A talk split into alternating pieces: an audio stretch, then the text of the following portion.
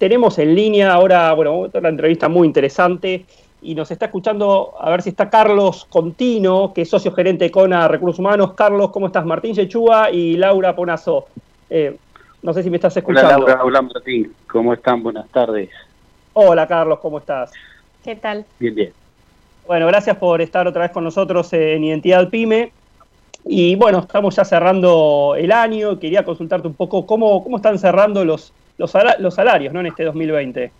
Sí, sí. ¿Qué año cerramos? no Un año imprevisible, inimaginable por, por, por el planeta Tierra, por decirlo de alguna forma, eh, y que claramente tuvo su impacto en las actividades y las actividades en las personas y, en la gestión de personas, básicamente. Así que los salarios fueron parte de este proceso.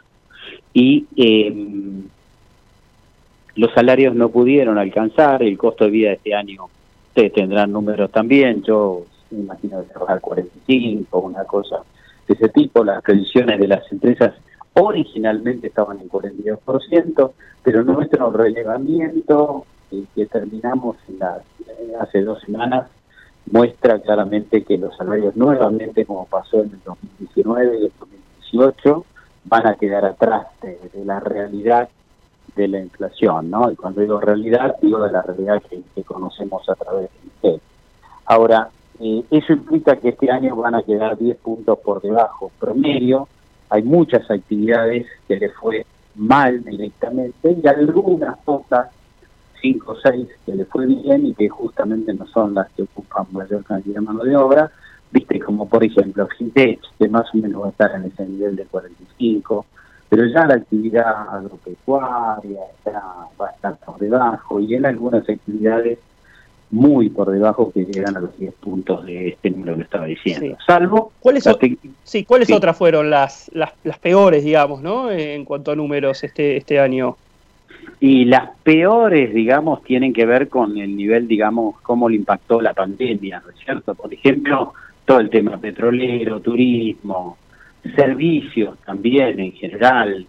Eh, algunas repuntaron, hay actividades que hicieron como un híbrido. Los primeros seis meses de pandemia, actividad cero, y después algunas fueron levantando, como la siderurgia, que podría ponerla, si querés, en un casillero de las que zafaron, para decirlo de una manera bien, bien eh, práctica. Zafaron automotrices, autopartistas, pintura, construcción, porque en los últimos meses, estos que estamos cursando, podríamos ir de agosto para adelante, bueno, hicieron, digamos, un, un pum para arriba en la actividad. Esto siempre pensando que la actividad era cero, ¿no es cierto? Entonces ahora podemos ver 630%, lo que no es la gloria, pero algunas aprovechando este pasaje de tipo de cambio, como automotrices, digamos, y yo creo que lo conté, no recuerdo si en nuestro comentario pasado, pero este, en febrero llamaron a las casas motrices, a automotrices, le dicen no sé qué hacer con los autos que tengo, y en el mes de junio eh, le tenemos más stock en Argentina, mano esas cosas que, que pasan, pero saliendo de, esa coyuntura que, que es circunstancial y que dura todavía de alguna forma, eh, eso, retail, retail muy complicado, muy complicado, porque a veces estas, estos importes que salen en los diarios de 3.000 pesos fijos, este, no remunerativos, la verdad después quedan absorbidos en el tiempo, entonces bueno, pasó con algunas actividades, como pudo sido la nueva de Luz, que firmó un 36, 38%, pero absorbe todo lo que le habían dado, y eso no llega al costo de vida.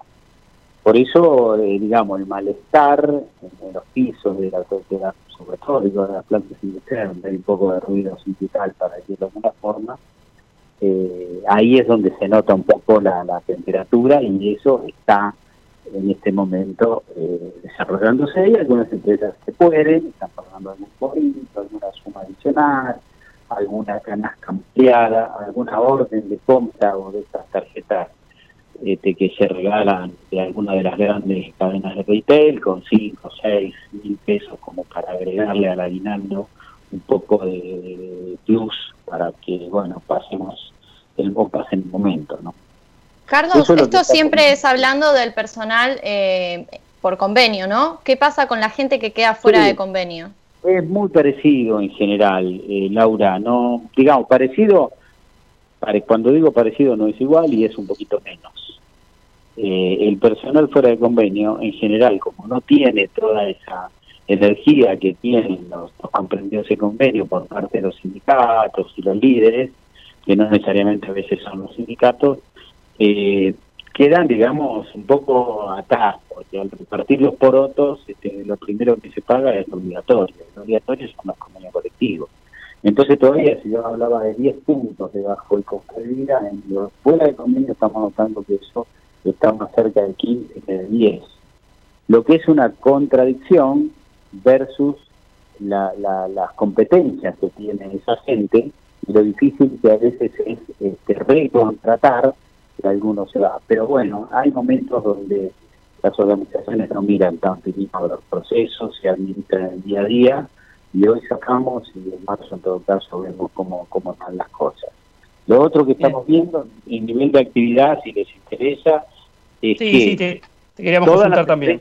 no ganaron lo que iban a ganar, algunas ganaron nada, otras, eh, producto de la circunstancia, a lo mejor empataron, pero hay muchas que quedaron aún, digamos, teniendo cierto nivel de actividad, quedaron atrás de, sus propósitos y compromisos con el chorito, lo que he comprendido, pero ustedes saben cómo son las compañías, lo que no ganan este año, entonces me lo, me lo para el que viene. Así que el primer semestre 2021, para el cual ya más o menos la Argentina está lanzada, porque hay muchas industrias que ya empezaron a, activarse fuertemente, eh, van a tener que cumplir objetivos en el primer semestre que llegaron del año 2020, eh, ocho meses, ¿no? Así que eso es un poco la, novedad y las exigencias que, están haciendo dentro de, la, de las compañías, haciendo a líderes. Yo sé que el programa eh, nuestro, este en el que estamos, es un programa muy dirigido a las pymes, pero las pymes eh, dependen mucho de las grandes compañías que producen, digamos, los insumos básicos para que después puedan desarrollar toda la actividad. Así que en las grandes compañías... Sí, justo te quería consultar sobre el tema del impacto, ¿no? Este escenario que contás en cuanto a lo salarial y solapamiento y, bueno, y todo el tema que tiene que ver con fuera fuera de convenio, ¿cómo, ¿cómo ves este impacto para el año que viene, ¿no? Para las pymes, eh, quería, quería consultarte para cerrar un poco eh, ese tema. Y yo creo que, digamos, va a depender un poco de todo este tema de, de vacuna que siempre se mete en todos los comentarios, por un tema de la tranquilidad y los compromisos que se puedan asumir hoy día.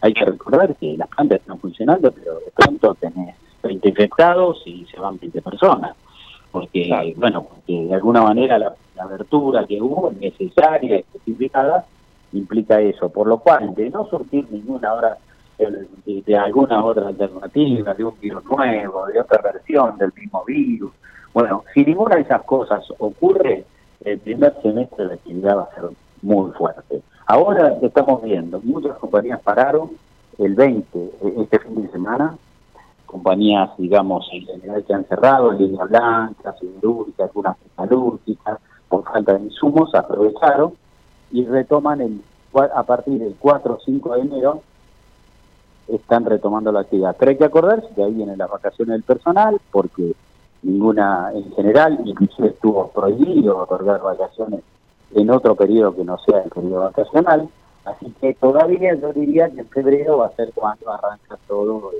con cierta normalidad, no se cruza nada de lo que habíamos comentado previamente. Clarísimo, Carlos. Bueno, te agradecemos mucho este contacto nuevamente con Identidad Pyme. Y bueno, esperamos, eh, te deseamos un muy feliz año eh, para el año que, bueno, que, comienza en breve. Y bueno, estamos, eh, estamos acá y te esperamos seguramente en otro, en otro programa. Cómo no, muchas gracias. Un saludo a Laura y bueno, y a Pablo a la distancia, digamos. A la distancia, sí, le tocó ahora, está, descansando un poco, pero, pero bueno, ya, estará de vuelta. Bueno, bueno, un abrazo, ¿eh? felicidades para todos y los oyentes, por supuesto, del programa. Gracias, Carlos, igualmente. Adiós. Gracias.